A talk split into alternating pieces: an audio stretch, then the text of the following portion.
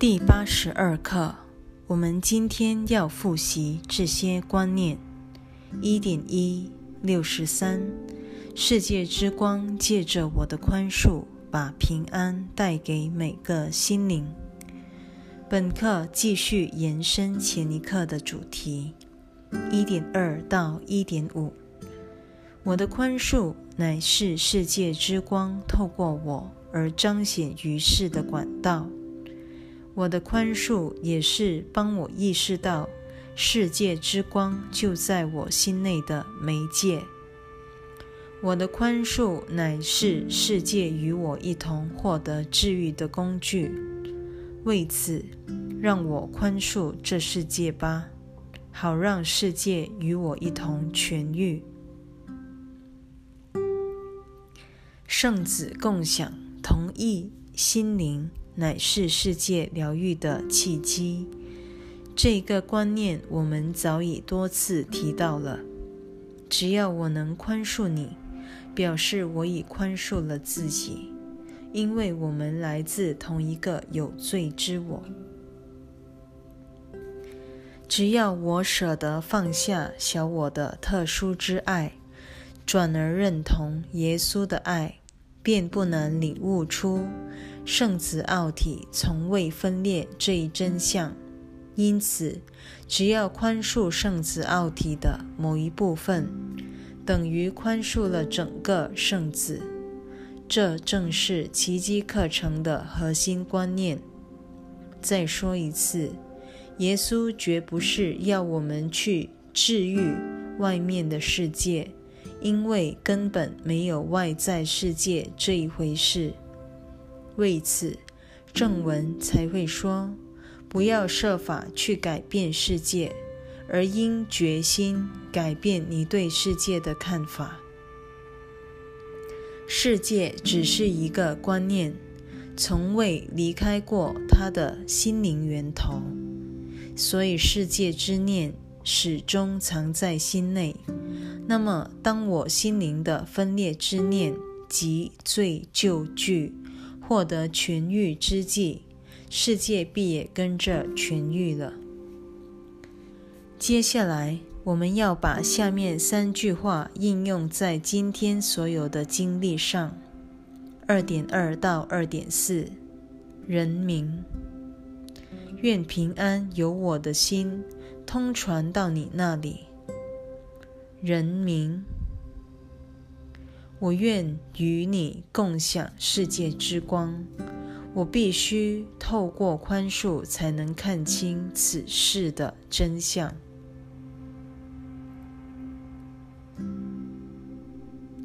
只要我能活出平安，这份平安必然会延伸到每个人的心内。而如果想分辨自己究竟选择了，上主的平安还是小我的怨恨？最直接的方法就是随时觉察自己的所知所见。只要感到自己仍会受到世界的侵扰，内心是不可能平安的。这令我们想起练习手册最前面几课的教诲：我们在外面看到的一切。都源于自己的信念。如果我们感觉自己受到外在任何事件的骚扰，内心是不可能平安的。就这样如实觉察自己的感受，必能帮助我们看清自己的小我究竟做了什么选择，自然就知道应该如何修正及化解了。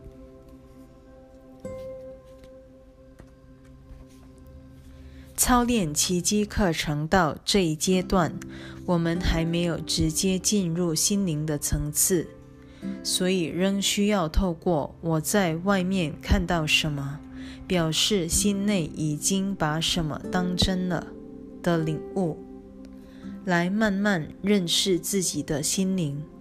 再重述一遍：如果想知道我们究竟是拜耶稣或小我为师。只需留意自己在日常生活的各种反应心态，一旦觉察到自己又在批判或生气，立即提醒自己：红灯亮了，我又选择小我了。我不但没有为这一决定负责，还企图将它投射到自己之外的其他人身上。如此一来，宽恕便能轻而易举化解这一疯狂之念了。三点一六十四，愿我勿忘自己的任务。这一刻把我们带回真实自信这一主题。三点二，我不会忘却自己的任务，因为我愿意起我的自信。我若真心想要忆起生命真相而回归家园，除了宽恕，别无其他途径。也因此。宽恕任务成了帮助我忆起自己真实身份的唯一工具。每当我们意识到自己又落入批判，不管是针对特殊的爱或特殊的恨，都可视为一记警钟，表示我们既不想从梦中觉醒，也不愿意起自信真相。活在小我的世界里，我们分明是作茧自缚，却为自己的束缚而怪罪他人。不过，也请记得，当我们揭穿小我的伎俩时，不要批判自己或感到内疚，只需请求耶稣帮我们看出自己活得这么不快乐。再提醒一次。我们所做的判断或追求的特殊性，充其量只会带来一时幸福平安的假象。如今，借着耶稣的陪伴，我们可以逐渐不带批判地看待自己，同时也能慢慢不带批判地看待他人了。总之。我们若真想知道自己的心境，只需反观自己的想法、看法以及感受。如果能怀着平安的心，与弟兄携手致力于共同福祉，表示自己已经选择了圣灵；反之，心中只要还有些微微的不安，我们必然拜了小我为师。三点三，我若忘了自己的任务，就没有完成的可能。为此，我们才需要那位神圣导师，不时提醒自己宽恕的任务，放下判断。只要一开始判断，表示我们又一次选择遗忘这个宽恕任务，只因我们根本不想回归天乡。要记得。遗忘总是别有企图，绝非无心之过。三点四，我若不能完成自己的任务，便无法体会到上主赐我的喜悦。如果我们感到自己与众不同，开始批判，或与小我沆瀣一气，等于声明自己并不稀罕上主所赐的喜悦。宁可享受小我所给的一时之快，然而一旦推开上主的喜悦，必会令我们感到罪孽深重，不得不投射出去，开始挑剔别人的过错。我已说过，耶稣无意要我们为投射而自责。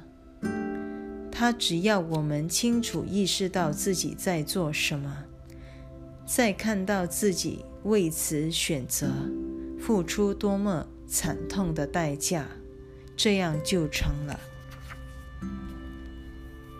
照样的，他接着要我们把这理念运用在日常生活中，这样对自己说：四点二。不要让我为此而忘却自己的任务。为此的“此”字是指今天发生的任何一件事。也许因为天气变化而不开心，也许为了某人已做或没做的事而烦恼。但无论如何，别忘了提醒自己：是我存心用此事当作借口来遗忘自己的任务。我其实是想把上主的喜悦推出自己心外。四点三，我愿利用这一个机会来完成我的任务。今天不论发生了什么事，我们不再拿它当作借口来否认自己的任务了。我们要请耶稣把它重新塑造为宽恕的机会。换句话说，每个人生场景都可转化为圣灵的教室，借此领悟出自己的幸福不靠外在任何的东西，也不靠活出一个特殊的自我，而是决心拜耶稣为师。唯独他能带领我们穿越自己的特殊性而安返天乡。今天别忘了把这个观念套用在所有的事件上。四点四，这事可能会威胁到我的小我，但它绝对改变不了我的任务。也就是说，就算某人的言语或作为威胁到我的安危，也不表示我就可以放弃自己的宽恕任务，而不宽恕他。我若选择发怒，只表示我存心回避这个天职。